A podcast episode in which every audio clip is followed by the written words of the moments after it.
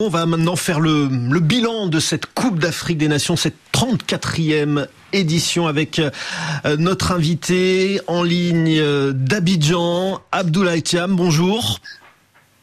Bonjour. Vous êtes le, président de l'Association internationale de la presse sportive pour l'Afrique. Vous êtes donc à Abidjan et vous assisterez bien sûr euh, tout à l'heure à, la finale. Justement, quel est votre pronostic? La, Côte d'Ivoire, grande miraculée, on s'en souvient, du, premier tour, euh, est la favorite selon vous?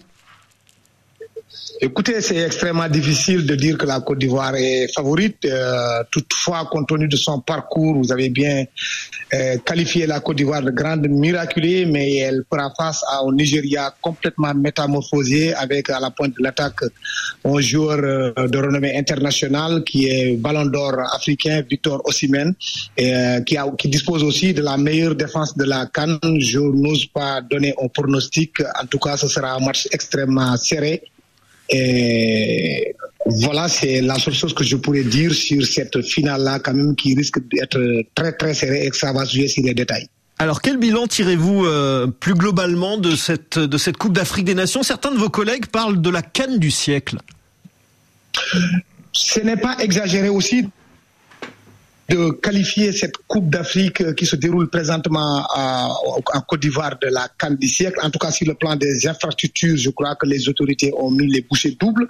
Euh, les stades, euh, les terrains d'entraînement, d'ailleurs, c'est une première, je crois que chaque équipe dispose de son propre terrain d'entraînement. Il n'y aura pas donc de bousculade où il faut terminer plus tôt que l'autre, attendre euh, l'adversaire qui va arriver.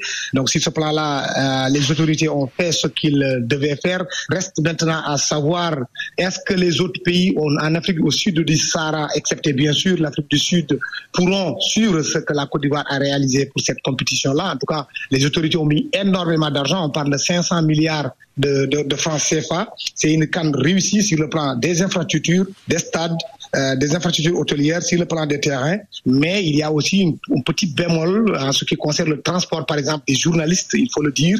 Nous avons quand même rencontré énormément de difficultés pour nous rendre sur les terrains d'opération et après le match de football aussi, les journalistes, il arrive qu'ils attendent une heure de temps, voire deux heures de temps avant de rentrer euh, au niveau de leur hôtel. Sur le plan euh, purement sportif, il y a eu énormément de buts lors de cette édition et aussi beaucoup de, de matchs à rebondissement. Comment vous l'expliquez?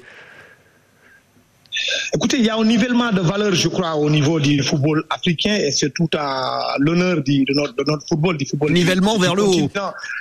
Vers le haut, effectivement. Donc, je pense qu'aujourd'hui, si vous regardez une épouvantail comme le Maroc qui se fait éliminer, le Sénégal qui était parti pour remporter sa, pour prendre une deuxième étoile qui a été éliminée par la Côte d'Ivoire et qui n'a existé et d'ailleurs que pendant euh, les cinq premières euh, minutes, si vous voyez l'Algérie aussi euh, avec une pléiade de, de, de, stars qui, qui est éliminée aussi, comme ce fut le cas en 2021. Pendant ce temps, vous voyez une équipe comme le Zalang national, comme la Mauritanie, ainsi de suite. Vous vous rendrez compte qu'effectivement, quand même, il y a beaucoup de travail qui se fait au niveau des autres nations de football. Cette canne-là, elle a démontré encore une fois que ce n'est pas sur le papier tout simplement qu'on pour décider que telle équipe va gagner ou telle autre va, perdre. La Côte d'Ivoire en est une parfaite illustration. C'était une équipe miraculée et après avoir sorti le premier tour, éliminer le Sénégal, remporter surtout moi le match qui m'a le plus plu, c'est face à, euh, au Mali où vous êtes euh, à 10 à la 43e minute,